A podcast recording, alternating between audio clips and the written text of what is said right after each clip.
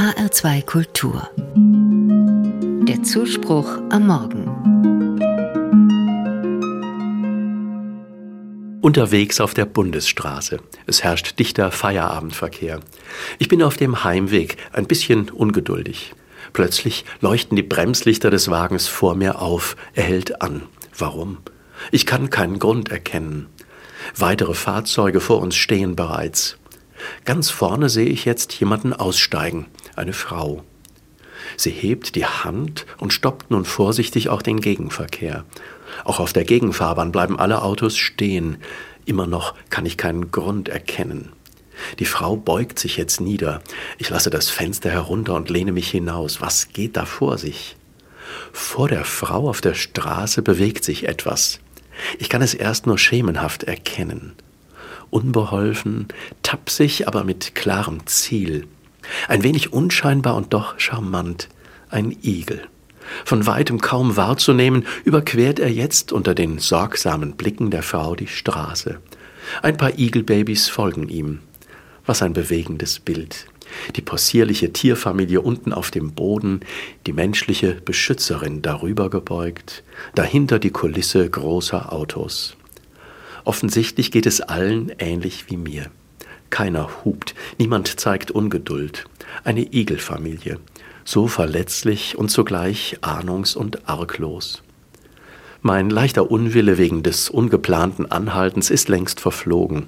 Ich schäme mich inzwischen sogar ein bisschen dafür. Wie achtsam die Fahrerin da vorne war, das imponiert mir sehr. Achtsamkeit, einen Blick für die kleinen Dinge haben, die unscheinbaren und verletzlichen, für die, die Hilfe gebrauchen können, das tut gut.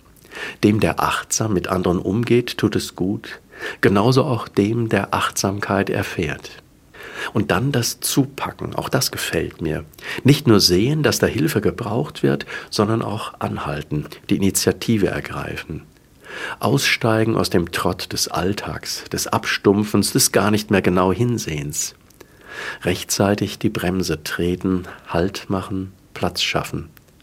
Und keine Scheu haben, beim Einsatz für das Schützenswerte und Gefährdete auch andere einzubinden. All das schießt mir durch den Kopf, während die kleinen Igel mit der Igelmama tapsig Meter für Meter bewältigen und sich dem gegenüberliegenden Straßenrand nähern. Eigentlich sind Advent und Winter genau die passende Zeit, Achtsamkeit zu kultivieren, finde ich. Still werden und der Zeit ein anderes Gewicht geben als sonst. Ein neues geistliches Lied fällt mir dazu ein.